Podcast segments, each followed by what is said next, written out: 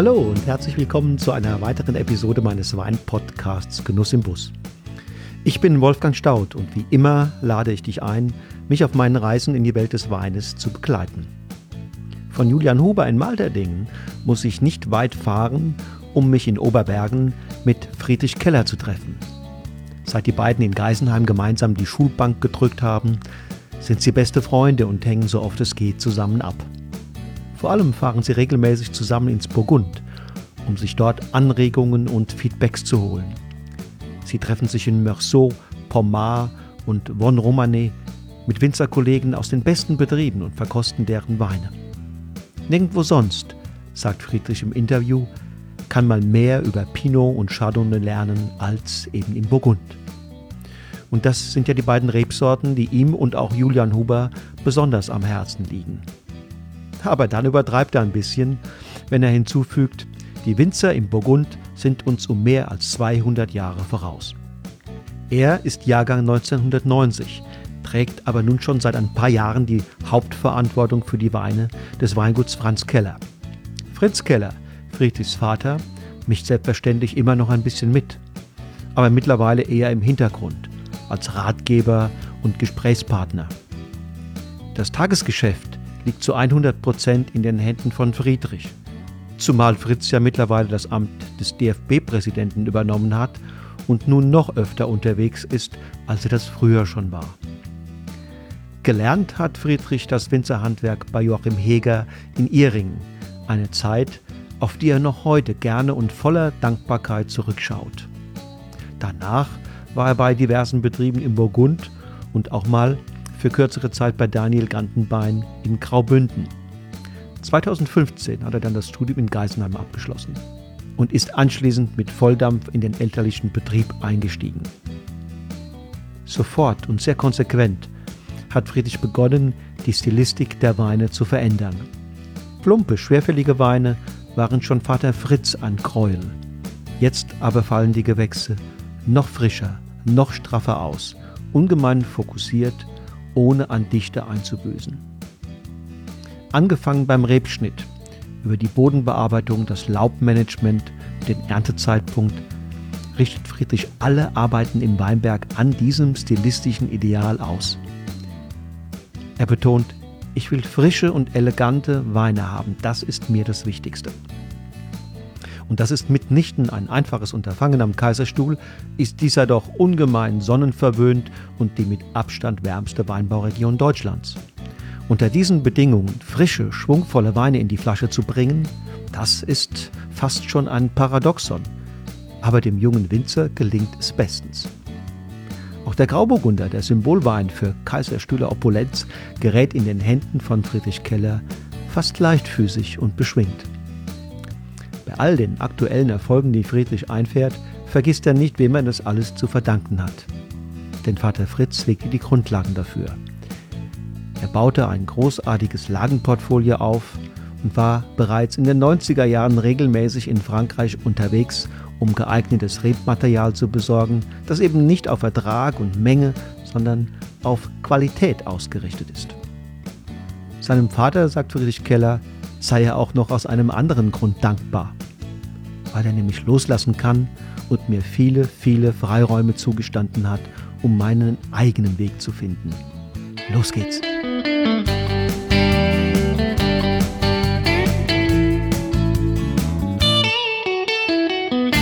Schönen guten Tag, Herr Keller. Schönen guten Tag. Ich freue mich, dass Sie sich Zeit nehmen an diesem wunderschönen Sommernachmittag. Sehr ähm, gerne. Man sieht es an unseren Kleidungen, das ist alles sehr, sehr sommerlich zurzeit. Und Sie strahlen. Was sind Sie, ein strahlender Typ? Ähm, ja, je nach, je nach Umständen entsprechend. Ich versuche natürlich immer gute Laune zu haben. Morgens ist es bei mir ein bisschen schwieriger, da brauche ich immer meinen Kaffee, mhm. ähm, um in Tritt zu kommen. Aber ja, die Devise ist das schon eigentlich, ja. Auf jeden Fall. Also wenn, die, wenn ich Kumpels von Ihnen fragen würde, würden Sie sagen, das ist ein positiver, optimistischer Typ? Ich hoffe es mal, ja. Also das ist ja immer, immer so, dass man ähm, auch will, dass die anderen irgendwo, ähm, also sich selber beurteilen, ist glaube ich immer schwer. Mhm. Und äh, wenn andere das über einen sagen, dann äh, tut es natürlich immer gut. Ähm, wenn man das weiß, umso besser. Spielen Sie Fußball? Ja, noch so hobbymäßig in der, in der Kreisliga im, Nachbar, im Nachbardorf. Ähm, zum Ausgleich, wenn ich Zeit habe. Ähm, früher öfters, jetzt wird es mit der Zeit langsam knapp, auch an den Wochenenden immer mehr Veranstaltungen. Und gerade wenn die Vorbereitung losgeht im Sommer, da brennt es draußen im Weinberg. Äh, da wird jede Hilfe gebraucht. Von dem her steht es ein bisschen hinten an, aber es war natürlich immer eine Leidenschaft, der Fußball. Und samstags nachmittags in Freiburg oder? Ja, immer wenn es geht, auf jeden Fall. ja. Also das ist auf jeden Fall ein Highlight der Woche. Das ist äh, schon so ein Pflichttermin, oder? Auf jeden Fall, ja. Also das ist irgendwie auch ein bisschen wie abschalten, da nachmittags hingehen, äh, mit Kumpels ein Bierle trinken, ähm, das Spiel anschauen mhm. und dann locker in den Samstagabend rein. Noch ein gut Wurst essen oder so? Stadionwurst. Ja. Also kein VIP-Raum, ich bin ja, eher ja. der Stadionwurst-Typ. super. Ähm, das ist mir wichtig, weil ich finde, das gehört irgendwie zum Fußballspiel mhm. dazu. Ja. Und, ähm, und dann auch wahrscheinlich kein Grauburgunder, sondern ein, ein, Bier, oder? Ja, ganz, ganz stinknormales Bier. Also für die Winter ist auch mal wichtig für den Säurebasehaushalt für den Winter, dass er Bier trinkt. Also. Früher hat man gesagt, äh, Bier auf Wein, das lass sein, aber das ist doch Quatsch, oder? Nee, also wirklich, wenn wir Weinproben machen, auch hier unter, untereinander mit den Winzern am Kaiserstuhl, dann ähm, freuen wir uns eigentlich bei jeder Weinprobe schon aufs Bier danach. Das nachher also, zischt das richtig gut. Ne? Ja, also das erfrischt richtig. Das erfrischt, ne? Wenn man da 20 Proben ausgespuckt hat, ist der Mundraum richtig äh, strapaziert, oder? Absolut, absolut. Ja, ich kenne das auch, ja. Dann tut es gut. Und bald kommt Ihr Bruder auch hier in den Betrieb oder macht er, äh, macht er den, den Koch bei, unten im, im, Adler? Genau, also der, also ich habe hier zwei jüngere Brüder. Mhm. Der, der Jüngste hat eine ähm, Kochausbildung gemacht im Königshof in München. Also so FAG-Modell mäßig ähm, ähm, in Bad Überking. War jetzt, also eine Woche ist jetzt noch zu Hause war dann ein Dreivierteljahr zu Hause, um einfach mal reinzuschnuppern und so ein bisschen ähm, noch ein paar Sachen abzugucken von unserem alten Küchenchef, ähm, alten Soßenrezepte, diese, diese Grand Pièce, diese Klassiker, einfach Pouladen in der Salzkruste und ähm, Wolfsbarsch in der Salzkruste und die Gänseleber und so weiter. Und ähm, der geht jetzt zum, äh, zum Heberli nach Illhäusern in die Oberste Lille und äh, sammelt da noch ein bisschen Erfahrung und wird ja, die nächsten Jahre noch ein bisschen rumkommen mhm. und äh, sich weiterentwickeln. Aber das Ziel ist schon, dass er dann irgendwann so ein bisschen den Gastronomie-Teil übernimmt. Ähm, weil ich glaube schon, dass früher ging es vielleicht noch eher, aber in der heutigen Zeit ist es ganz wichtig, dass man sich da fokussiert und dass, äh, dass man ein Ding macht mit Leidenschaft und das zu 100 Prozent und mit seiner ganzen Energie. Und da bin ich auch froh drum, wenn er so ein bisschen den Gastronomie-Part übernimmt und ich den Wein-Part eher mache. Ähm, Sind Sie denn auch rumgekommen schon? Ja, ja. Also ich war, ähm, klar, ich habe erstmal nach dem Abitur, ähm, habe ich echt kein, keine Lust mehr gehabt, jetzt die Schulbank irgendwie zu drücken, weil ich war jetzt nicht der fleißigste Schüler. Ähm, habe mich eher so durchgemogelt. Ähm, habe eine Winterlehre gemacht beim Weingut Dr. Jäger. Dann zwischendurch war ich mal ganz kurz im Weingut Gantenwein in der Schweiz. Ähm, was nicht lang war, aber sehr intensiv mit dem Daniel. Und ähm, was mich auch dem Beruf ein bisschen näher gebracht hat insgesamt. Dann äh, bin ich nach Geisenheim, habe in Geisenheim, also zwischendurch äh, im äh, Wintersemester in äh, Südafrika eine Lese mitgemacht, in, bei Stellenbosch, Weingut Star Conde. Und dann war ich nach Geisenheim 2015 noch in Burgund. Mhm. Wo dort? Bei Paul Pio in äh, Chassan. Chassan Morachet. Und dann noch kurz bei äh, Domaine Denimoté im gleichen Jahr für, für die Rotweinverarbeitung, aber nur zum Reinschnuppern so ein bisschen. Ähm, ja, und dann bin ich schon so nach dem Herbst 2015 eigentlich so langsam heimgekommen. So das schleichender über. Das war wann hier dann? 16? Ja, ist, also es, es, gibt jetzt kein genaues Datum, mhm. wo, wo wir sagen können, dass ich jetzt mehr mitgemischt habe oder, oder weniger. Irgendwie, das hat, das hat sich dann irgendwie so ergeben und ähm, ja, ich habe 13 und 14, ich war 12 noch so ein bisschen mal daheim, um den alten Keller, das war letztes Jahr mit dem alten Keller noch so ein bisschen mitzukriegen, was für Umstände das waren und so weiter. 13, 14 war ich mehr draußen in Reben, so Lesezeitpunkt bestimmen und so weiter. Ähm, dann 15 noch mal so ein bisschen weg, eben in Burgund, wobei auch da viel am Telefon so ein bisschen ähm, ja, mitgewirkt irgendwo und ab 2016 dann zu 100 Prozent, kann man eigentlich sagen. Wo lernt man mehr? Im Studium, bei den Praktika ähm, oder hier zu Hause? Uh, das ist ja eigentlich eine Mischung, aber das, also wirklich, was ich sagen muss, das Wichtigste für mich war einfach so ein bisschen, um, um mich selber auch, ähm, um, mein, um meinen eigenen Weg zu finden, war ähm, in Geisenheim um die richtigen Leute zu treffen, mit denen zusammenzusitzen, die richtigen Flaschen aufzumachen, darüber zu reden, darüber zu philosophieren.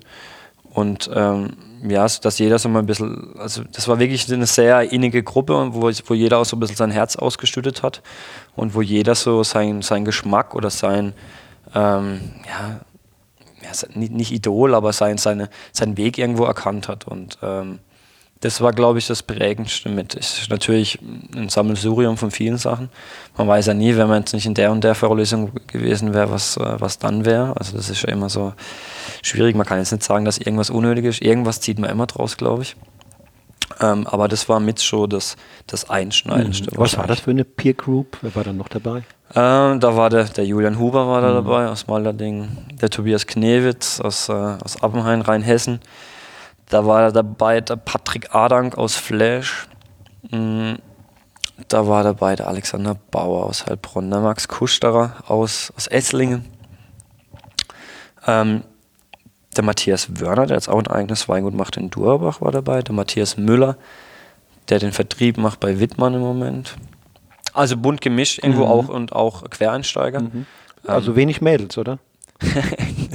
die waren dann irgendwo anders. Ja. Okay, ja, die gab es schon. Die, die, wir waren da schon unter uns zum, zum Probieren. Ich, das ist echt eine gute Frage. Ja. Also das war wirklich so die, die Kerngruppe, wo wir auch Sachen probiert haben. Also das war, da haben wir also am Wochenende, wo wir heimgekommen sind, am wenigsten getrunken und unter der Woche im Geisenheim am meisten. Und jeder hat halt, wenn am Wochenende daheim war, immer was mitgebracht, was er so, wo er die Meinung gerne erfahren hätte. Und das hat geprägt auf jeden ja, Fall. So lernt man die Weinwelt ein Stück kennen ne? ja, und, und, seine eigenen Präferenzen. Ja, eben seine eigenen Präferenzen, seinen eigenen Weg, was man vielleicht auch haben will für sich selber daheim, auch von der Größe her, von den Rebsorten irgendwo. Ähm, und wo ging da so der Trend bei Ihnen oder bei den anderen hin? Gab es da so eine gemeinsame ja, Richtung dann? Würde ich schon sagen. Also wenn man das auch weiß, lässt sich das, glaube ich, auch ein bisschen erkennen. So. Also auf jeden Fall war Burgund bei uns immer ganz groß im Kopf. Champagner, Burgund, aber eher mal Burgund. Ähm, das sind ja nicht die aller einfachsten Produkte. Nee, aber das sind natürlich. Also für junge Leute, würde ich sagen. Ja, aber ich glaube, in der Spitze halt die besten Produkte irgendwo auch vielleicht, also im Anbau natürlich ganz sicher nicht einfach, aber ähm, ja, mit den Voraussetzungen zu Hause ähm, war das dann auch schon irgendwo gegeben und von der Entfernung zu Burgund, dass man über das Thema am intensivsten nachdenkt. Und wir haben alle so ein bisschen, ja, diesen leichteren, reduktiveren Stil vielleicht da im Kopf gehabt. Während Geisenheimer Zeit vielleicht ein bisschen manchmal zu extrem. Da haben wir gedacht, jetzt, das muss unbedingt nach Popcorn riechen und es muss stinken und es muss so auffällig wie möglich sein. Da sind wir jetzt alle schon wieder so ein bisschen weg davon. Wir haben immer noch super Kontakt und versuchen das jetzt ein bisschen alles ein bisschen erwachsener zu gestalten, sage ich jetzt mal. Ähm, also mehr Richtung Balance und einfach trotzdem immer noch Richtung Trinkigkeit und Leichtigkeit und äh, was Tänzelndes zu haben. Aber jetzt nicht mehr dieses Protzige vielleicht und Auffällige. Ähm, und das war bei allen eigentlich bei der Tendenz so. Und ähm, was die Rebsorten angeht, man sieht es zum Beispiel bei Tobias Knewitz in, in, in Rheinhessen, die haben vorher überhaupt keinen Schaden fast gehabt, sondern mhm. waren einen der besten Schaden in ganz Deutschlands. Ähm, beim Julian sowieso. Und ähm, genau. Ja. Uns auch so ein bisschen gefunden, dass wir jetzt nicht äh, äh, Menge machen wollen, sondern eher mhm. so, so gut wie möglich sein wollen. Und das können ja Freundschaften sein, die sich, die sich über viele, viele Jahre und Jahrzehnte halten. Und Auf jeden Fall. Das ist von großem Wert. Auf jeden Fall. Wir haben ein paar Hochzeiten schon gehabt, sogar von denen. Mhm. Manche haben schon Kinder gekriegt, waren wir jetzt alle dabei. Und das, ja, selten sich auf jeden und Fall. Und gab es da auch schon Kontakte zu Gleichaltrigen im Burgund zum Beispiel? Ja, so, so ein bisschen, aber jetzt nicht so extrem auf der Ebene. Also man versucht natürlich immer ein, zwei Mal ja ins Burgund zu gehen und äh, die Kontakte zu halten und aufzufrischen, aber das ist, ähm, ja, die haben andere Voraussetzungen. Man kann da schon nach Rat fragen, aber es ist einfach, ja, vom, vom, vom, vom Ausgang her ein bisschen was meinen Sie, was, ist, was meinen Sie jetzt? Was ja, die, sind einfach, die Burgunder sind schon sehr viel weiter wie mir. Also die sind, ich meine, wahrscheinlich 200 Jahre weiter wie wir. Ich meine, Deutschland hat in den letzten 20 Jahren, was Burgunder wahrscheinlich angeht, wahnsinnig aufgeholt. Also ich weiß das nur vom Hörensagen, aber ähm, viel Gas gegeben. Aber uns so die Selbstverständlichkeit fehlt uns schon noch überall. Und äh, was die Klone angeht, was Erziehungssystem angeht, das sind die einfach, bei denen sind Sachen selbstverständlich, wo wir uns noch wahnsinnig Gedanken drum machen. Andererseits kann es auch ein Vorteil für uns sein, ähm, dass wir vielleicht in manchen Dingen auch innovativer sind. Ähm, und es geht auch nicht darum, dass wir da irgendwie versuchen, Burgund zu kopieren, sondern das einfach ein bisschen als, ähm, als Vorbild manchmal nehmen und äh, versuchen da aber zu Hause die Hausaufgaben zu machen. Ne? Ja, und es mit dem eigenen Charakter, mit einer eigenen Handschrift irgendwo zu versehen. Also klar, ähnliche Rebsorten. Äh, man kann es überall, an, aber an jedem großen Wein was abgucken, egal welche Rebsorte das ist.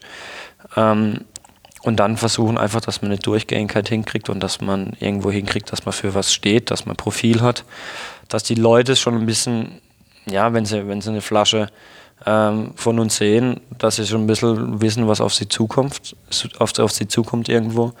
Ähm, und so gewinnt man, glaube ich, auch äh, so eine, eine feste Stammkundschaft und das ist eigentlich so wonach wir so ein bisschen streben. Auch. Vielleicht muss man sich auch eingestehen und das letztlich vielleicht auch, wenn es gewagt, auch wenn es gewagt ist, den Kunden gegenüber kommunizieren, dass man, dass das Projekt Spätburgunder in Deutschland letztlich noch ein Prozess ist und dass man als Kunde nicht erwarten kann, dass das Thema ein für alle Mal abgehakt ist, dass die Winzer alle schon ihre Stilistik ähm, idealerweise gefunden haben, sondern dass ja. sich das Ding verändert und die Kunden im Grunde genommen ein bisschen beobachtend mitgehen ja. können sollen. Nee, es ist ja ein ständiger Lernprozess und ich glaube, Spätburgunder Pinot ist, glaube ich, auch wirklich die Rebsorte, die so sensibel auf unterschiedliche Dinge reagiert, dass da schon viel Spielraum ist, aber dass die, ähm, dass es viel, viel, viel Arbeit ist auf jeden Fall. Ähm, also das sieht man ja auch international, das ist schon eine große Nachfrage nach Spätburgunder da im hochwertigen Bereich, das muss man auch dazu sagen weil ähm, Spätburgunder, das ist meine Meinung, ist erstens ganz, ganz schwierig zu produzieren, unter 8 Euro oder unter 6 Euro. Ähm, fast unmöglich, da was richtig Gutes hinzukriegen im Vergleich zu anderen Rebsorten. Ähm, und ich finde, äh, man muss sich da ein bisschen drauf konzentrieren, was, was die Rebsorte auch irgendwie imstande ist zu leisten. Ähm, es ist kein Massenträger, es ist keine Rebsorte, die, ich sage jetzt mal, den, den einfachen Weinkonsument, den, ähm, ähm, den Laien, sage ich jetzt mal, einfach beeindrucken kann, sondern sie ist einfach sehr anspruchsvoll. Also man fängt nicht mit Spätburgunder an. Man fängt an mit, mit, mit, mit Malbec, mit Merlot, äh, mit solchen Rebsorten, die auch super sein können, aber die im einfachen Bereich einfach lauter sind und ein äh, bisschen, mehr, bisschen mehr zeigen einfach insgesamt. Und Spätburgunder ist schon für Fortgeschrittene einfach, für Vieltrinker. Gilt das in etwa auch für Chardonnay oder gilt da was ganz anderes? Ja, der, Schauen hat, glaube ich, schon alles mitgemacht, was man, glaube ich, durchleben kann, so ein bisschen. Also, äh, Chardonnay kann bestimmt auch ein, ein, ein, gut einfach gemachter Wein sein. Also das ist anders beim, beim, beim Pinot, glaube ich. Ich glaube eher, dass es bei fast bei Grauburgunder eher in die Richtung bei, wie bei Pinot geht. Grauburgunder ist, glaube ich, komplizierter im Anbau wie Chardonnay und deswegen gibt es auch auf dem Markt ähm, manchmal diese Tendenz, dass oh, lieber kein Grauburgunder, aber verkaufen tut er sich wie blöd. Ähm, ich glaube, um richtig präzisen und frischen Grauburgunder hinzubekommen, ist einfach äh, ist mehr Fingerspitzengefühl und mehr Arbeit erforderlich wie beim Chardonnay. Das verzeiht er vielleicht ein bisschen mehr. Ähm, Grauburgunder ist kompakter, er wird schneller zu reif, er verliert schneller die Säure.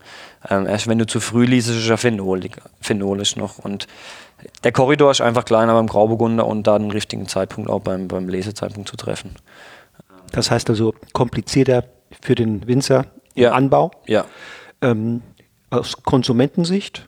Aus Konsumentensicht ist, ist er nicht komplizierter, ne? Würde ich nicht sagen, ne? Mhm. weil der Grauburgunder ist wirklich, was, was er eigentlich einfach ist, er ist super essenskompatibel und äh, ähm, äh, man kann ihn super einsetzen zu, zu, zu, unterschiedlichen Sachen und er zeigt auch immer viel Charakter.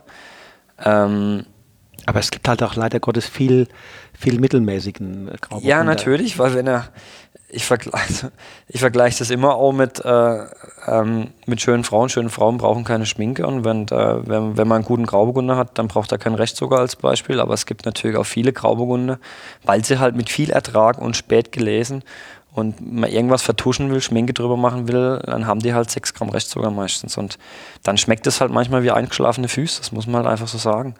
Ähm, ja, es ist halt, es ist halt manchmal so, wenn was, wenn was in ist, dann äh, gibt es halt Leute, die immer auf den Zug aufspringen wollen. Ähm, das geht auch wieder vorbei, die Mode wahrscheinlich. Ähm, für uns ist keine Mode, wir machen das schon immer. Für uns ist das Tradition. Und ähm, wir wollen da schon noch die Fahne ähm, hochhalten. Wie haben sich die ersten Jahre für Sie als junger Winzer gestaltet? Ähm, an der Seite Ihres, Ihres Papas hier Fuß zu fassen. Wie, wie war das? Eigentlich also so ziemlich harmonisch und so ohne wirklichen Fahrplan, wenn wir ehrlich sind. Ähm, ich habe schon versucht, äh, Dinge ein bisschen zu ändern und äh, ein paar andere Ansätze zu haben. Ähm, muss auch ehrlich gestehen, dass mein Vater für so ganz, ähm, es ist ja alles gut gelaufen, das war alles schön, aber so den, dieses alles nochmal zu hinterfragen, das ähm, kann man ja gar nicht, wenn man im Trott drin steckt, seit 20, 30 Jahren vielleicht. Und ich habe versucht, das so ein bisschen zu machen vielleicht und irgendwo eine, eine Marschroute und äh, neue Ziele irgendwo festzulegen. Das ist die Aufgabe der neuen jungen Generation. Ja, ich denke schon. Ich, ich finde es halt ganz wichtig, dass, dass jeder im Betrieb weiß, äh, wohin, wohin, wohin man will, wohin der Betrieb soll und dass man, dass man irgendwas hat, woran man sich festhalten kann. Und daraus ergibt sich ja dann auch eine Strategie, daraus gibt sich ganz viele Einzelentscheidungen im Alltag, die, die das aber viel einfacher machen, wenn man im Hinterkopf hat, ähm, wir wollen und das erreichen, wir wollen äh, ja, mehr Fokus auf, auf die Sachen legen und ähm, das ist für die Mitarbeiter, glaube ich, auch angenehmer. Und ohne die Mitarbeiter geht es auch nicht. das ist, äh, ist was ganz Klares. Und sonst, ja, ähm, er hat mir immer volle Kanne Freiraum gelassen. Ich konnte alles machen, was ich will. Es hat ja auch einigermaßen funktioniert, Gott sei Dank. Ich weiß nicht, was gewesen wäre, wenn es nicht so funktioniert hätte, aber ähm, ist, jetzt auch nicht so, ist jetzt auch nicht so wichtig im Nachhinein. Aber Kriegt man nur raus, wenn man es tatsächlich auch mal drauf ankommen lässt. Wenn man immer sozusagen den Controletti spielt, ähm, und die Handbremse zieht, wenn der Junge eine ja. Idee hat, dann wird man nie erfahren. Nee, das Schöne war, also das habe ich dann irgendwann im Nachhinein habe ich das erst gemerkt, dass er bei manchen Sachen mit Absicht, als man Nein gesagt hat, oder das nicht Nein, aber fünfmal hinterfragt hat. Äh, Im Nachhinein habe ich dann gedacht, das war auch gut, dass er das gemacht hat, dass man nicht immer, dass man auch keine voreiligen Entscheidungen trifft und dass man dann einfach versucht, nochmal seine eigenen, ja, äh, Entscheidungen nochmal zu hinterfragen. Also das hat er manchmal auch wirklich mit Absicht gemacht und nicht um mich zu ärgern, sondern vielleicht auch um das ein bisschen rauszukitzeln, ob das ob das wirklich der Wille ist oder ob das jetzt äh, eine Trotzreaktion auf irgendwas sein soll. Also Wir haben ein, zwei Beispiele. Wo würdest du sagen, da setze ich jetzt für die nächsten Jahre mal neue Akzente? Ah, ich glaube, wir haben schon, wir haben schon ganz viel verändert. Ähm, das Wichtigste ist eigentlich, dass wir, ähm, was die Rebsorten angeht, Rebsortenspiegel uns dezimiert haben, was die Größe angeht, dezimiert haben. Betriebsgröße. Ähm, Betriebsgröße, ja. Wir wollen einfach die Betriebsgröße finden, wo wir die maximale Qualität mit maximaler Menge machen können. Ich glaube, wir sind noch einen Tick zu groß dafür. Wobei ich jetzt schon ganz zufrieden bin. über, über was reden wir? Ja, wir haben jetzt, seitdem ich da bin, die letzten drei Jahre 15 Hektar weniger. Mhm, das ist eine Menge, ja. Traubenzukauf natürlich. Und versuchen da noch weiter runterzugehen, bis wir sagen, das ist jetzt die, die Größe irgendwo, wo wir denken, so können wir alles perfekt managen und so sind wir mit uns auch im Reinen irgendwo und können jedem Wein so viel zu, Zeit zuwenden und so viel ähm, Leidenschaft irgendwo, dass wir uns da nichts vorwerfen können irgendwie. Ähm, ja, dann haben wir natürlich ähm, so ein bisschen marketingtechnisch, markenmäßig ein bisschen was umgestellt, einfach versucht, dass wir ähm, ja, diesen Spagat schaffen zwischen Exklusivität und Nahbarkeit irgendwo. Ähm, dass wir trotzdem, dass wir offen sind für jeden, der hier reinkommt, aber dass wir trotzdem ähm, uns nicht für jeden verkaufen wollen. Also dass das Privileg des Nein-Sagens ganz oben steht irgendwo. Ähm, egal ob es um Eigenmarken geht oder ob es ähm, um, ja, um Preiskampf geht oder keine Ahnung, verschiedenste Dinge. Das war wirklich ganz, ganz wichtig, dass wir da irgendwo auch ähm, ein, ein, äh, ja, ein klares Gesicht zeigen nach außen. Ähm, ja, wir haben natürlich das ganze äh, CI. Nicht das ganze CI, die, die, die, die, die Grundmarke ist geblieben, aber neue Etiketten, neue Imagebroschüre, neue Preisliste und so, neue Homepage und so weiter. Das haben wir ja schon alles verändert. Und, ja. Ich denke auch, es gibt, sagen wir mal, was die Weinstilistik anbelangt, ja auch ein paar Änderungen. Ne? Ich habe die Weine verkostet, ich kenne sie ja schon seit vielen, vielen Jahren und ich denke, es gibt Veränderungen. Ja, ja, also es hängt mit verschiedenen Dingen auf jeden Fall zusammen. Das ist jetzt nicht nur wegen mir, sondern das ist natürlich auch wegen neuen Gebäude. Das ist, ähm, dass wir viele Reben, die der Vater gepflanzt hat früher, dass sie in ein gutes Alter kommen mit guten Klonen einfach. Ähm, das kann eine, eine Generation fast überhaupt nicht leisten irgendwo. Und äh, für die Grundvoraussetzung bin ich auch wirklich unglaublich dankbar. Und dann ist halt wirklich einfach so, das habe ich ja eingangs schon gesagt, dass mein Vater auch wirklich viele Sachen drumherum hatte, die er zu leisten hatte, also oder immer noch hat, mit dem SC ähm, als Präsident, dann die Gastronomie und sonstige soziale Engagements. Ähm, und ich hatte zu 100 Prozent äh, meine ganze Energie darauf irgendwie ähm, zu fokussieren. Und ähm, ja, wir haben natürlich ähm, so ein bisschen vom Weinstil auch ein bisschen was verändert, was äh, so ein bisschen vielleicht Präzision, Frische angeht und ein bisschen, bisschen schlanker. Hm? bisschen schlanker einfach. Das Wichtigste ist so das Credo Trinkfluss mit Anspruch. Das muss so, das muss, das ist ganz wichtig eigentlich. Und wir haben, äh, was wir auch noch was wir auch als ganz, ganz wichtigen Faktor ansehen, ist so der, der Faktor Zeit. Also erstens für uns selber und zweitens auch für, für den Wein. Ähm, keine Entscheidung mehr aus der Hektik und aus dem Stress zu treffen, sondern mehr aus der Ruhe und aus der Gelassenheit und lieber nochmal mehr probiert und lieber nochmal einen Monat später abgefüllt und länger auf der Hefe gelassen, wie, ähm, wie wir es früher gemacht haben mit, mit den großen Gewerken. Was heute noch viel gemacht wird, was ich äh, wenig verstehen kann, aber da ist ja viel dabei, wo schon nachziehen. Waren das Erfahrungen, die Sie im Ausland gemacht haben oder sind Sie durch Überlegungen da jetzt drauf gekommen? Auch, auch verschiedenste. Also, also im Burgund wird es ja immer so gemacht meistens. Also gerade beim Weißen, da bleibt ein Jahr im Fass, da kommt eine ganze Hefe, noch ein Edelstein, dann wird erst im nächsten Frühjahr gefüllt und so weiter. Ähm, dann durch mit Diskussionen mit Kollegen, also vor allem mit Konrad Salwein, mit Julian Huber ähm, die das System natürlich auch schon ähm, sehr super gut durchziehen. Ähm, und dann finden wir einfach, dass die, die Weine in sich irgendwo stimmiger sind, ist ein bisschen ruhiger, sie wirken erwachsener, integrierter, alles balancierter. Und ähm, ja, es ist ja so, dass auf dem Markt immer noch so viel, die, vor allem in Deutschland, glaube ich, diese, ja, dieses Denken herrscht, dass man so schnell wie möglich den neuen Jahrgang braucht und die Weine so jung wie möglich trinken muss. Und ähm, zudem kommt noch, dass nicht mehr jedes Restaurant, nicht mehr jeder Sommelier die Zeit hat, Weine wegzulegen. Und deswegen glaube ich, dass halt die Winzer ein bisschen was dafür machen müssen. Ähm, und dass die Weine eher auf den Markt kommen, wenn sie, eine gute, äh, wenn sie gut trinkbar sind, wie dass sie viel zu jung sind und man sie noch drei Jahre weglegen muss. Und das sind alles so Dinge, die dafür gesprochen haben. Und es ist wirklich viel, viel entspannter auch für uns selber. Das ist doch cool. ja, und das, ich meine, das ist vielleicht auch so ein bisschen Generationssache. Unsere Generation hat vielleicht so ein bisschen alles gern ausbalancierter. Vielleicht können wir das auch besser, weil die Väter davor so viel gearbeitet haben. Also wir arbeiten auch gern, aber. Das war die Kämpfergeneration? Ja, das war eher eben, eben. Ja, ja. Und wir sind halt jetzt haben ein bisschen vielleicht mehr den Überblick und können das vielleicht ein bisschen besser einteilen dank denen. Ja, jede Generation hat eben eine Aufgabe. Ne? Ja. Ähm, und damals stand das nicht auf der Tagesordnung. So ist ja. ja. So ist das.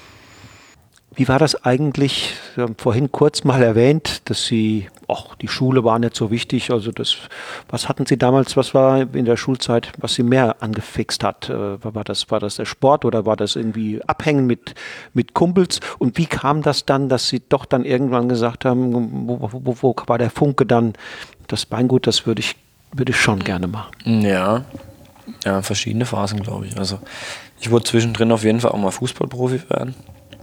Das hat dann nicht so geklappt. Mein, da hat mein Bruder, der mittlere, der Vincent, auf jeden Fall mehr Talent gehabt. Da war ich auch mal zwischendurch richtig stinkig auf ihn und eifersüchtig, muss ich zugeben.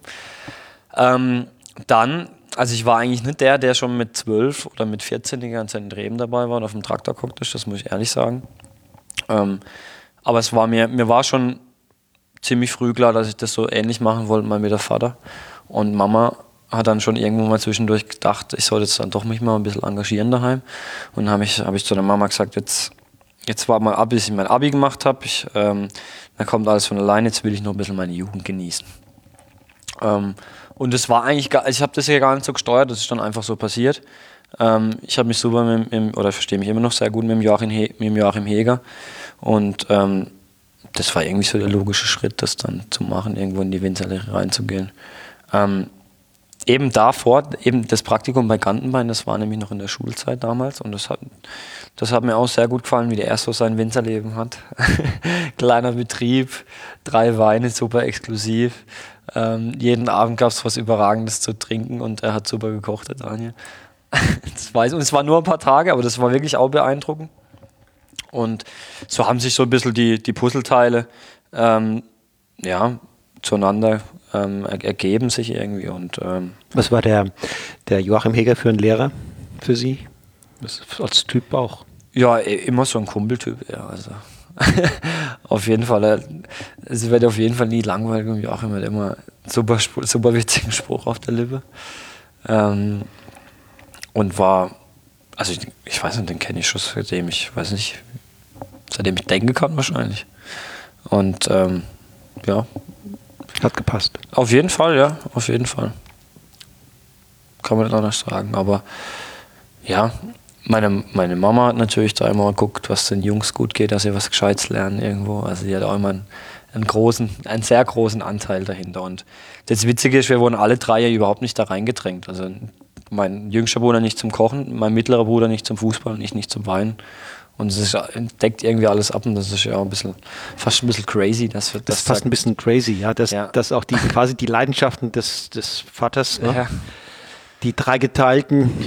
Also es ist echt Wahnsinn, weil also er hat uns das wirklich nie aufgezwungen, irgendwo vielleicht so unterbewusst, aber äh, wir haben nie Druck gekriegt, was ich auch im Nachhinein super finde, weil dann schlägt es manchmal, glaube ich, auch ins Gegenteil aus, wenn du zu viel Pflicht dann irgendwie aufertragen bekommst. Ähm, aber nee, so hat sich das dann in, in die richtigen Bahnen, glaube ich, ergeben. Vorhin haben wir darüber gesprochen, dass, dass Sie ein paar Dinge ändern wollen, dass Sie sich auch mal hingesetzt haben und haben mal Bilanz gezogen. Was, wo stehen wir eigentlich jetzt ja. und ähm, was ist so die mittelfristige Vision, wo ja. wollen wir stehen? Ähm, als Weingut. Ähm, und da gibt es natürlich auch ein paar Faktoren, die, äh, sagen wir mal, schwerlich beeinflussbar sind. Das ist zum Beispiel das Klima. Ja. Ähm, wie geht so ein junger Mann wie Sie mit diesem, letztlich auch ein bisschen mit diesem Druck um, dass sich das Klima möglicherweise auf eine Art und Weise für hier diese Region ändert, wo man in 10, 20 Jahren nicht mehr so richtig drüber lachen kann? Ähm, also ich kenne es ja eigentlich gar nicht viel anders, sagen wir mal so. Also von dem her ist das auch ein Vorteil, glaube ich, weil ähm, gut vielen älteren Winzer hat zum Beispiel so ein Herbst wie 2006 oder 2003, 2018 geholfen und ich und es gibt, es, man lernt einfach immer aus jedem Jahrgang. Und ähm, es ist ganz wichtig, dass man halt versucht, seine Weinberge so gut wie möglich irgendwo kennenzulernen und ähm, äh, wie sie auch reagieren auf verschiedene Sachen. Und wir hatten jetzt in den letzten Jahren immer eigentlich Extreme, also 2016 wahnsinnig feuchten, feuchtes Frühjahr, ho hoher Aufwand, äh, was Pflanzenschutz angeht. 2017 hatten wir Frost und dadurch wieder andere Herausforderungen. 2018 dieser wahnsinnig trockene Sommer. Nichtsdestotrotz schaue ich da völlig positiv in die Zukunft, weil ähm, es gibt, glaube ich, noch so viele verschiedene Faktoren, die uns äh, irgendwo dazu bringen, dass es noch möglich ist, Spitzen äh, Burgunderwein am Kaiserstuhl zu produzieren. Also vor allem, klar, Klonauswahl ist mal das Erste, dann Unterlage. Es gibt Bodenbearbeitung, viel mehr mit Begrünung machen, bo ähm, insgesamt Bodenmanagement, keine, keine mineralischen Dünger mehr ähm, niedrigere Laubwände, Erziehungsform, ähm, Anpassung am Rebschnitt, ähm, Grünlese, ähm, insgesamt Lesezeitpunkt. Also es gibt noch so viele verschiedene Faktoren, wo man irgendwie steuern kann. Man kann natürlich auch lernen aus den Regionen in der Welt, ja, natürlich. die mit diesen Bedingungen schon lange leben müssen. Ja. Eben, also, das, also ich glaube, dass immer noch lange nicht irgendwo am Ende, was man sagen würde, mit überall Cabernet Sauvignon pflanzen. Ja, genau. Okay, okay, ich verstehe. Sie sagen, als Winzer haben wir noch längst nicht alle Möglichkeiten ausgeschöpft, um auf diese Veränderungen zu reagieren oder sogar ja. äh, im Vorhinein schon uns zu präparieren. Das ist das eine. Aber äh, was sagt ein junger Mann äh, in Ihrem Alter zu dem Klimawandel insgesamt? Äh, wir, mal, wir haben ja in der weltweit im Moment auch gerade von Jugendlichen, jungen Menschen Bewegungen, die sagen, Mensch, ihr Alten, es wird Zeit, dass ihr ein Stück weit mehr Verantwortung auch für die Zukunft dieses Planeten übernehmt. übernehmt. Ähm, Tja, ich habe da, also, ich finde, ich bin kein, überhaupt kein Freund von Schwarz-Weiß-Denken. Ich finde es katastrophal und manchmal, das, es kommt halt oft so raus. Ähm, vor allem, wenn es dann richtig religiös wird, dass äh, die einen sagen das und das ist 100% richtig und die anderen äh, sind die Buhmänner. Ich finde das einfach ähm, nicht richtig. Ähm, weil klar gab es in der Vergangenheit und, und, heute immer noch Sachen, die einfach nicht gehen ähm, und wo man auch darauf auf, aufmerksam machen muss. Ähm, aber zu sagen, es war alles Blödsinn, was vorher war und äh, jetzt irgendwie dem, den schwarzen Peter zuschieben, finde ich einfach zu viel. Ähm, Nichtsdestotrotz ist ganz wichtig, dass da, dass da eine Bewegung gibt und dass man, dass es bei jedem, irgendwo bei jedem Einzelnen, egal ob jung oder alt, irgendwo ein Bewusstsein gibt, ähm, dass wir hier, ähm, ja, dass die, dass die Natur und die Erde kein Mittel zum Zweck ist, sondern unsere Grundlage irgendwo. Ähm, und da fängt es an, bei jedem selber, wenn er aufsteht. Also Wasserverbrauch, Plastik, keine Ahnung, äh, öffentliche Verkehrsmittel, alles, alles Mögliche. Und ähm, natürlich kann man das auch dann auf den Beruf übertragen und auf den Weinbau irgendwo übertragen. Und ähm, da ist schon wichtig, dass man, die, dass man so naturnah wie möglich arbeitet, weil ähm, die Natur ist äh, unsere Grundlage in dem Beruf. Wir leben von ihr. Und ähm, deswegen muss man auch versuchen, dass man, dass man im Einklang mit ihr arbeitet. Ähm, und aber bitte nicht radikal irgendwie gegen irgendwas schießen und Sachen verbieten und ähm, nur weil Bio draufsteht, ist automatisch besser und so Sachen. Der liebe Gott hat nicht gesagt, das ist Bio und das ist nicht Bio. Ähm, manchmal sind es auch Dinge, die wir gar nicht wissen, was im Hintergrund läuft. Ähm, was zum Beispiel das Thema phosphorische Säure angeht, das ist bestimmt mehr ein Lobbythema, wie dass das irgendwie, ähm, ähm, ja, dass es äh, Forschungs mit Forschungshintergrund so gemacht wurde, dass es äh, für die Umwelt äh, unverträglich ist, wenn es keine phosphorische Säure gibt. Ähm, ist aus Ihrer Sicht die phosphorische Säure ist kein, kein ich, Problem, ne? Nee, null. Also ich finde es eher äh, mehr Bio wie ohne phosphorische Säure. Also wir arbeiten eigentlich, wir, ja, man bräuchte eigentlich ein neues Siegel so vielleicht dafür. Ähm, das, ich habe es gestern schon wieder, gestern diskutiert mit, mit, mit Julian Huber. Ähm, wir benutzen keinen mineralischen Dünger, nur organische Dünger, keine Herbizide, ähm, Pflanzenschutz, Kupfer, Schwefel, Vitisan und also Backpulver und ein bisschen äh, phosphorische Säure manchmal. Und, aber dafür muss man vielleicht zweimal weniger spritzen gehen. Also das benutzt weniger Kupfer. Und, aber das ist eine, natürlich eine weitreichende Diskussion, wo, wo ich jetzt auch nicht sagen kann, dass ich zu 100% in diesem, in, in, im Thema drin bin, dass ich sagen muss, ähm, ich weiß jetzt alle chemische Abläufe. Ähm, nur vom, vom allgemeinen Tenor ist das, glaube ich, wäre das der richtige Weg. Aber sind Sie im Moment schon, wie Ihr Vater auch, ähm, in irgendwelchen Initiativen oder äh, unterwegs in, in, dieser Gesellschaft, also Vereine oder äh, ähm, Ah, eher weniger. Ich eher bin, weniger. Ich bin eher so der, der Innenminister und er ist eher so der. Der Außenminister. Ja, also der fast so Bundespräsident, so repräsentativ. Ja, ja vielleicht wird er das ja noch einmal. Ja, ja ich, ich traue ihm alles zu. Also, er, ist, er ist rastlos, von dem her ähm, kann alles passieren auf jeden Fall. Ja. Haben Sie äh, den Opa noch gekannt? Ja, aber jetzt, ähm, ich war 17, als er, als er gestorben ist und er hat ja auch schon länger dann Demenz, fünf, sechs, sieben Jahre. Ähm, ich hab, klar habe ich ihn schon noch mitbekommen, einfach als ein sehr charismatischen Mann mit einer wahnsinnigen Autorität und wahnsinniger Ausstrahlung irgendwo. Ähm, aber jetzt so, dass ich mich austauschen konnte mit ihm oder so. Das nicht, mehr durch Erzählung eigentlich. Also, also der, der, er ist schon allgegenwärtig. Also das, äh, Immer noch auch. Ja, wahnsinnig. Also, das ist, also was der gemacht hat zu der Zeit, das kann man sich, glaube ich, also ich kann mir das nicht vorstellen. Wie taucht der so auf? An, an welchen Stellen wird er erwähnt oder, oder ist das nur so als, als. Nee, wenn Kunden reinkommen, wenn ich an Präsentationen bin, wenn Letzte Woche kam das SWR und äh, da ging es wieder um die Rebflurbereinigung von, von damals in den 70er Jahren. Da war er wieder großes Thema. Also, also immer eigentlich, wenn es um einen trockenen Wein geht. Und also das ist schon Wahnsinn, wie er damals seiner Zeit so ein bisschen voraus war. Und ich würde fast sagen, dass er damals, was hier die Flurbereinigung angeht, so mit der erste Naturschützer war auch irgendwo. Ähm, was damals überhaupt nicht so gesehen wurde, was äh, heutzutage ja um, Ding der Unmöglichkeit wäre un unmöglich. Also wirklich unmöglich. Die Planierraupen dieses. Ah ja, das ist ja unfassbar. Ja. Und ja, da war er fast der Einzige, der dagegen war. Und klar, er war dann manchmal vielleicht in manchen Phasen vielleicht gegen, gegen alles irgendwo und gegen zu viel. Das könnte man sich in der heutigen Zeit vielleicht auch nicht mehr, nicht mehr leisten, weil es alles viel transparenter ist. Und man müsste vielleicht ein bisschen diplomatischer agieren. Das war wieder das Vatersding. Ja, eben. Es ist ja, man muss ja versuchen, ein bisschen mit der Zeit zu gehen, aber nicht immer mit der, äh, ja, nicht immer jeden Trend mitzumachen, sondern auch mal gegen den Strom. Was bedeutet Ihnen der Kaiserstuhl? Tja, das ist die Heimat, das ist die Grundlage, wo wir sind. Das, äh, ja, das repräsentiert uns als Menschen und es äh, repräsentiert uns genauso in unserer Arbeit und in unserem Produkt. Und deswegen, naja, ganz, ganz, ganz viel. Also es gibt keinen, ich könnte mir keinen schöneren Ort vorstellen, auf jeden Fall. Hat der Kaiserstuhl denn insgesamt schon, sagen wir mal, annähernd sein Potenzial für hochwertigen Wein ähm, erschöpft?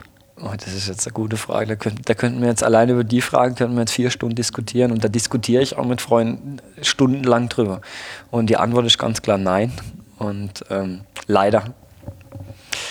Aber wenn wir das jetzt ausführen, dann wird es sehr intensiv. Ja, ja weil, weil ich sehe das von anderen Gebieten. Man, man, man, muss gar nicht ins Burgund oder in die Champagne gucken. Man kann auch in Deutschland an einer an Stelle mal gucken, zum Beispiel an die Saar. Es gibt einige Gebiete, die sind, was die, was die Kohärenz des Gebietes, also das das Wirken an einem ja. gemeinsamen Image ja. und das Ziehen an einem gemeinsamen Strang mhm. weiter ist und man sieht, wohin es führt, nämlich es führt dazu, dass es allen letztlich besser geht. Jo. Genau, Sie haben es ja schon gesagt. ein gemeinsames Ziel und auch ein bisschen so äh, über den Tellerrand rausschauen und ähm, ja, das ist vielleicht noch nicht bei allen in, in, in den Köpfen drin, aber dafür geht es vielleicht allen noch zu gut, dass man mal so ein bisschen alles hinterfragt, weil gerade so die Weinbauregionen, die mal richtig am Tiefpunkt waren, wie, also Land wie Österreich zum Beispiel, damals mit dem Glykolskandal oder Rheinhessen oder die Pfalz, ähm, die haben mal alles hinterfragt und alles mal auf den Kopf gestellt und dann sind sie wie Phönix aus der Asche gekommen. Und ähm, also hier geht es allen gut und ähm, deswegen ist das vielleicht noch so ein bisschen in Trott. Es gibt Betriebe, die sind über, also klar, ich, ich, man, man, redet vielleicht ein bisschen über den Durchschnitt, aber es gibt natürlich Betriebe, die deutlich über dem Durchschnitt sind und ich glaube auch, dass es eine Bewegung gibt, die langsam vorangeht, auch mit jungen Winzern. Ähm, aber es könnte noch viel mehr gehen. Nun ist ja auch der Kaiserstuhl, glaube ich, fast wie ganz Baden sehr stark immer noch von den Genossen geprägt. Ähm, und mein Bild von Genossenschaften ist so, dass die etwas weniger dynamisch sind. Dass es äh, eher so ein großer ja, Tanker ist, der sich nicht so leicht von A nach B bewegen lässt, sondern einmal auf Fahrt, dann hält er Kurs. Ähm, da kann auch mal ein Sturm kommen, da zeigt er kaum Reaktionen. Und so ein kleiner Winzer, der ist mehr so der Bewegliche äh, in, in, so einem Bild. Auf jeden Fall. Also das ist schon immer so. Je, je, weniger Personen dabei sind, desto schneller sind die Entscheidungswege und desto, desto besser kann man reagieren. Das ist in der Politik ja nicht anders. Kommt immer nur darauf an, wer das dann macht, wie, wie welche Auswirkungen es hat. Man sieht das in Südtirol, da gibt es immer mehr ähm, Betriebe, die sich doch dann äh, auf die eigenen Hinterbeine stellen und sagen, ja. okay, ich habe jetzt zwar in zwei Generationen haben wir mit den Genossenschaften gearbeitet, das machte Sinn, aber jetzt fangen wir an und füllen selbst auch ab. Äh, Gibt es so Trends hier auch? Ja, ich denke schon ein paar so und äh, eben, ich habe nichts gegen Genossenschaft und das war auch wirklich zur damaligen Zeit nee, das Beste, nicht. was der Region ja. Äh, passieren konnte, weil also hier der Kaiserschule war eine bettelarme Gegend, also wirklich ähm, und ohne Genossenschaften weiß ich nicht, wie es hier aussehen wird. Ähm, das äh, ja, ist, war immer ein Gemeinschaftsprojekt eigentlich, dass sich viele Menschen zusammengetan haben, dass es effizienter wirkt. Ähm, ich finde immer noch, dass es auch eine Zukunft gibt äh, für Genossenschaften, wenn sie, wenn, sie, wenn, wenn sie einen klaren Weg haben und ein Ziel. Und auch jetzt kommt wieder dieses Thema, was ich vorher gesagt habe, auch dieses Mittel haben, dass sie Nein sagen können, dass sie nicht irgendwo in einen Strudel reingeraten, in eine Preisspirale reingeraten, wo sie, ähm, ähm, jetzt sage ich mal, an die Leute, die sie verkaufen, hören müssen und ähm, Folge leisten müssen, nur weil sie am Existenzminimum kratzen. Ähm, aber ich finde, auf der anderen Seite finde ich eine Vielfalt genauso wichtig und ähm, das ist eine, für eine Region, glaube ich, ganz entscheidend, um die, um die Region auch nach außen zu tragen, um das Potenzial auch von der Region irgendwo auch zu zeigen, dass viele verschiedene Leute ähm, unterschiedliche Lagen anders interpretieren und ähm, auch irgendwie so ja, in der Kommunikation breiter nachher gestreut sind. Ähm, ist eine Mischung, aber ich glaube, der Trend ähm, ist zwar langsam, aber er geht schon ein bisschen dahin, dass es äh, ein paar Junge gibt, die versuchen, da ähm, was Eigenes machen und, und, mehr Gas zu geben irgendwo. Wenn Sie nicht hier am Kaiserstuhl Winzer wären, können Sie sich aussuchen in einem nächsten Leben, wo Sie gerne Winzer sein würden. Ja. Was wäre das für ein Gebiet? Das Ding ist, wir haben ja jetzt, also ich weiß gar nicht, ob Sie das schon wissen, das ist ja brandaktuell. Im, im Markgräflerland haben wir uns ja noch äh, ein kleines Projekt geschaffen. Cool, nee, weiß ich nicht. In Istein ist das. Okay. Am Isteiner Glotz. Ähm, mit der Familie Reinegger zusammen aus, aus Augen. Also so 50-50. Und ähm, das ist halt purer, purer Kalkboden und ich wollte schon immer mal ähm, ja auch mal Burgunderrebsorten vom, vom Kalkboden erzeugen irgendwo, weil das natürlich der Ursprung ist von dieser Rebsorte, von diesen Rebsorten. Deswegen haben wir da schon mal so ein bisschen was, was ich, äh, wo man noch äh, ganz gut arbeiten könnte, Kalk, was ich okay. vorstellen mhm. kann. Mhm. Aber klar, sonst natürlich ganz klar Burgund. Das ist ja keine Frage. Einfach nicht nur, weil sie die besten Weine sind, weil ich einfach auch die, die Menschen ähm, sehr mag und sehr schätze, weil es einfach ein bisschen entschleunigtes Leben ist dort und weil die Menschen trotz, trotz dem Ruhm, den sie haben auf der ganzen Welt, was den Wein angeht, immer noch so eine gewisse äh, Bäuerlichkeit in sich Bodenständigkeit, tragen. Bodenständigkeit. Ja. Mhm. Und ähm, ist ein Bordeaux ein bisschen anders, ne?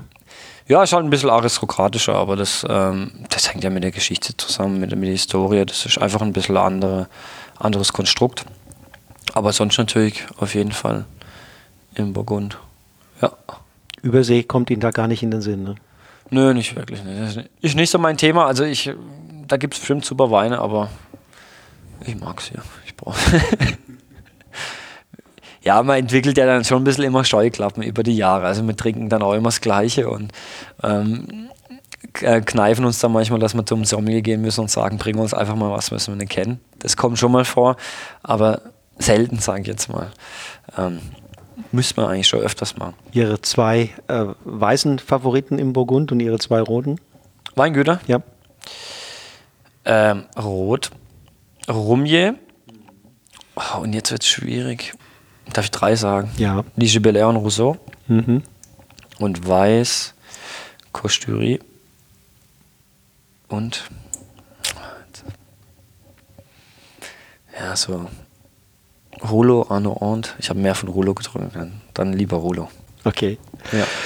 Ja, kann ich, kann ich nachvollziehen. Ja, ist das okay, ähm, die Wahl? Ja, ja, natürlich, natürlich. Ähm, es ist, ist mal wieder, wenn ich die Frage stelle, äh, ein paar Kosturie und so weiter wird, wird meistens genannt, ne? Äh, ja. Rousseau wird oft genannt, ja. und da ist aber manchmal dann Roumier, ja, aber das, jeder hat da doch letztlich nochmal hier und ja, da einen eigenen. Wobei das schwankt ja auch immer so ein bisschen. Natürlich. Also was haben, wir gestern 2,9er Klasse Schack von Rousseau, der war ja Weltklasse, der war ja zum Niederknien war der. Ähm, und da fällt ein, dass wir uns in haben. Ein Roumier ist halt einfach strahlen, das ist einfach fein, präzise seidig und trotzdem konzentriert irgendwo. Es, es, hat jedes Weingut auch immer seine Eigenheiten dann und man hat dann mehr Lust manchmal auf das und manchmal mehr Lust auf das andere.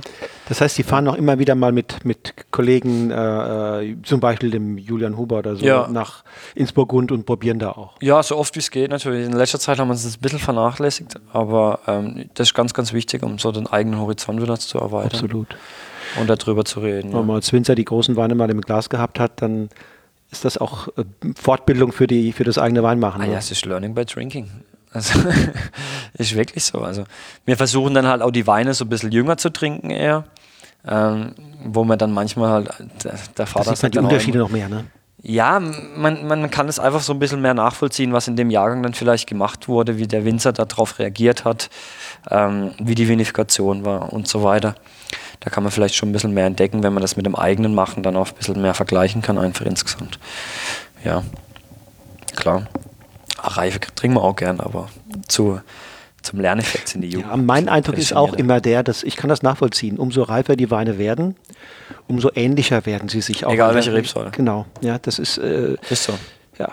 ja. Das, genau das gleiche Thema haben wir gestern auch gehabt. Aber es ist wirklich so. Ja.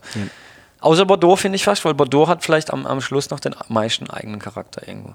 Aber wenn man so einen alten Barolo und einen alten Pinot hat, pff, kaum zu unterscheiden fast, oder? Nee, nee. Ja, doch, es geht noch. Es geht, es geht, es aber, geht aber, die gleichen sich schon sehr ja, an. die gleichen sich schon sehr an, ja. Finde ich. Und in der Jugend null. Null.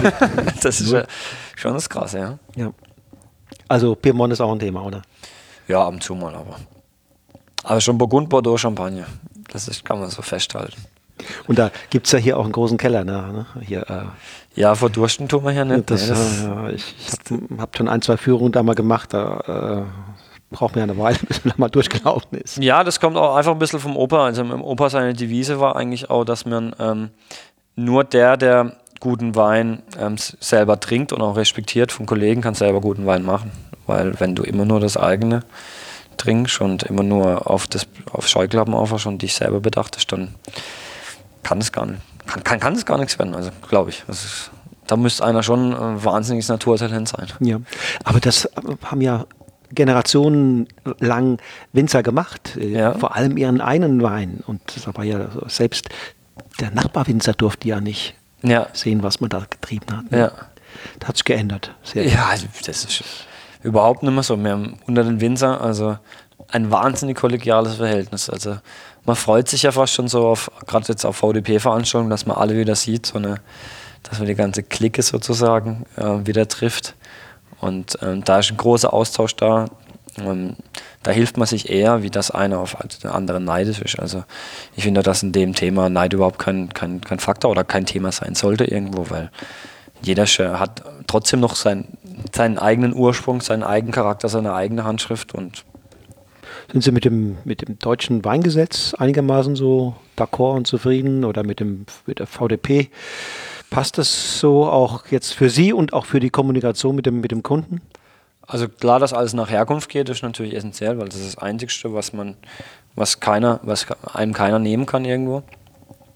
Ähm, ich finde halt insgesamt, dass, äh, dass zu schnell zu viel immer geändert wird eigentlich. Ähm, bevor sich irgendwas mal eingespielt hat, wird was Neues gemacht. Also das ist meine allgemeine Wahrnehmung einfach. Ich meine, damals in Burgund, in Bordeaux mit den Klassifizierungen, die 200 Jahre alt sind, ähm, ging das auch nicht von heute auf morgen, hat das auch nicht von heute auf morgen funktioniert. Und das ist irgendwie weniger Geduld da irgendwie in der, in der, in der jetzigen Zeit, was natürlich für vieles zutrifft. Ähm, ja gut, das Weingesetz ist natürlich noch ausgerichtet nach Moschgewicht, das was ich überhaupt nicht nachvollziehen kann. Null. Früher kann ich das, kann man das vielleicht verstehen, weil dann war wirklich, wenn die Trauben reif wurden, waren sie auch besser wie vorher. und damit hat man ja heute kein Problem eigentlich mehr. Aber da ist ja ein bisschen was, glaube ich, im, im, im Gang, ist ein bisschen was zu verändern und Richtung, auch Richtung, mehr Richtung Herkunft zu gehen. Ähm, ja, sonst. Nee, sonst bin ich eigentlich ganz zufrieden. Also jetzt spontan. Es gibt im Alltag bestimmt viele Dinge, die mich aufregen. Ach so, ja, zum Beispiel. Ähm, das kann man ja ganz offen ehrlich sagen, weil das vertrete ich auch. Ich finde es völlig unnötig, dass es eine Qualitätsweinkontrolle, äh, was eine mhm. Qualitätsweinkontrolle gibt. Es gibt immer mehr Winzer, die also. machen auch jetzt Landweine, ne? Ja, manche natürlich aus Trotz und aus Marketinggründen, das muss man auch sagen. Gibt es auch, ja. Ähm, aber es ist völlig unnötig, irgendwie was zu beurteilen von einem individuell, was nachher auf dem Markt erfolgreich ist. Also das, ähm, solange es nicht gesundheitsgefährdend ist oder irgendwie außerhalb von den Grenzen analytisch sich bewegt, verstehe ich das 0,0. Dass einem da die künstlerische Freiheit irgendwo genommen wird, ist eigentlich ja, ein No-Go. Eigentlich.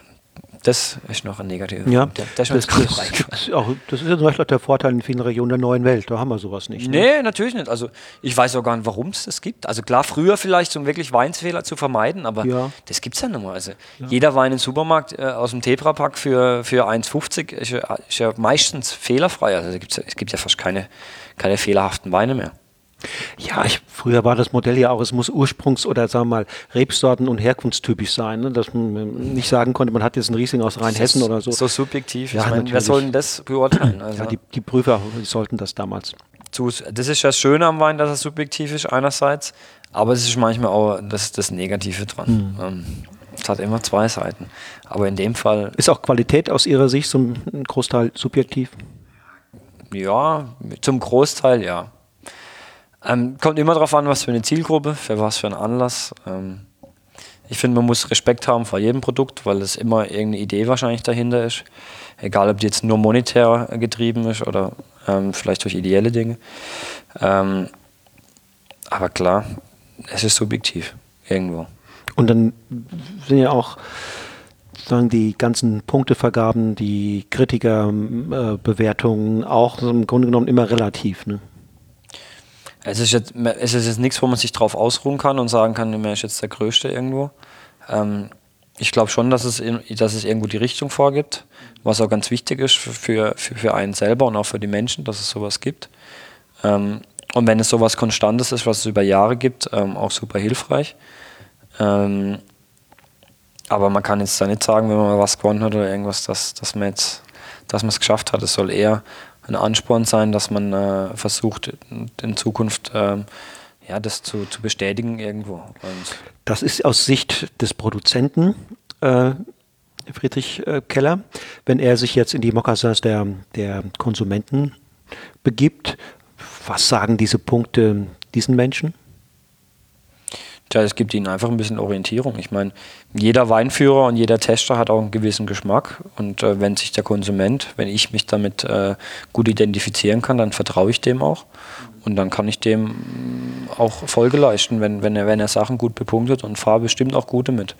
Ähm, aber jetzt, ja, zu sagen, es ist allgemein ähm, dann zu hundertprozentig ähm, sicher, dass der Wein gut ist und mir schmeckt, wenn er, wenn er 95 bis 100 Punkte hat. Das, das stimmt ja nicht, das ist ja klar. Aber das, genau. das wissen auch Leute wahrscheinlich, die einigermaßen Geld für Wein ausgeben. Also je mehr die Leute Geld für Wein ausgeben, desto mehr wird er auch hinterfragt. Außer sie geben ganz, ganz viel Geld dafür aus, dann geht es vielleicht in eine andere Richtung. Mir hat letztes Mal einer gesagt, ähm, Qualität beim Wein, das ist ja heute eigentlich etwas, was man selbstverständlich voraussetzen muss. Darüber muss man gar nicht mehr viel diskutieren. Ähm, die Frage ist letztlich, die Frage ist letztlich, äh, sind stilistische Feinheiten. Würden Sie diesem Statement zustimmen? Also Feinheiten sind, sind, sind, schon grundsätzliche Dinge irgendwie. Also ähm, ja, erstmal ist ganz wichtig, was man mit dem Produkt erreichen will. Ähm, und da muss man alle Dinge danach ausrichten irgendwo. Ähm, es ist einfach eine, eine, ja, ein Zusammenspiel von vielen Dingen, also einfach mal von, von der Herkunft her. Was muss man machen, wenn man jetzt was konkret macht, wenn man jetzt sagt, man hat, man hat einen großen Spätburgunder im Visier, das ist das Ziel. Also man muss alles darauf ausrichten. Da, damit meinen Sie sicherlich Marketing, damit meinen Sie ja. den, den, Weinberg, wie man ihn pflegt, ähm, damit meinen Sie auch im Keller ein bisschen das eine oder andere. Wo sind da die jeweils die drei, vier wichtigsten Stellschrauben? Also, man, also das Allerwichtigste, man braucht irgendwas im Kopf, was man erreichen will. Also wie der Wein schmecken soll, in welche Richtung er gehen soll. Soll er fein elegant sein und äh, jetzt mit vielleicht weniger Alkohol oder soll er fett und konzentriert okay, sein? Okay, sagen wir fein und elegant. Ja, mit elegant. Hat drei wichtigen Stellschrauben. Man muss ähm, beim Spätburgunder, sage ich jetzt mal, die drei wichtigsten Dinge. Das, ist, das bedingt sich alles. Das ist echt, mhm. das ist ein wahnsinniges äh, Konglomerat. Ähm, Lesezeitpunkt. Ähm, dann, früh, eher früh als spät. Eher früh natürlich. Dann ähm, Ertrag wie hoch oder niedrig oder spielt das keine so ganz große Rolle? Ja, das setze ich jetzt mal voraus, dass der eher niedrig, ist. Niedrig ist. Okay. Das ist mhm. auch beim, beim, beim konzentrierten und mhm. ähm, fetteren Typ vielleicht. Dann ganz wichtig, ähm, die Maische Bearbeitung während der Maischegärung das ist ganz essentiell und dann natürlich ähm, auch die Holzwahl irgendwo. Aber mhm. das, das, ist, das ist wie, glaube ich, ich habe keine Kinder, aber das ist wie Kinder erziehen. Mhm. Also da kann mhm. man es auch nicht sagen, das sind die drei mhm. wichtigsten Dinge, glaube ich. Ähm, man könnte es auch anders sagen. Das sind viele Dinge, die man, man permanent äh, Möglichkeiten hat, an kleineren Stellschrauben zu drehen und ja, man muss das Ding beobachten. Ja. ja, das Schönste ist, also die Wiese ist eigentlich bei uns schon so, so wenig wie möglich und so viel wie nötig irgendwie zu, zu interagieren. Ähm, man muss nur richtig, man muss halt schon einfach sehr sensibel mit, mit, äh, mit dem Thema umgehen einfach und ähm, ja, wenn man den Weintyp im Kopf hat, dann ist das aber auch viel einfacher für einen. Und wenn, wenn man einfach drauf los produziert und ähm, einfach es macht wie immer nach Rezept, dann wird es nichts Großes, sagen wir mal so. Es muss dann schon alles danach ausgerichtet sein. Welches ist denn Ihr Lieblingswein im eigenen Sortiment? Oh je. Ich habe alle meine Kinder lieb. Alle Kinder lieb. hab verstanden. Nee, nee, ich habe schon mm, Lieblingsverein. Wahrscheinlich der Enselberg Spätburgunder Großgewächs. Mhm. Wahrscheinlich. Sage ich nicht aus marketingtechnischen Gründen, der ist nämlich ausverkauft. Also weil er vielleicht am meisten ihre persönliche Handschrift trägt? Oder? Ja, auch und weil er so am meisten mein Trinkverhalten wahrscheinlich wiedergibt. So. Ähm, super Frucht, ohne kitschig zu sein, konzentriert, frische. Trinkfluss mit Anspruch. Mhm. Ja. Cool. So irgendwie. Und bei den Weißen?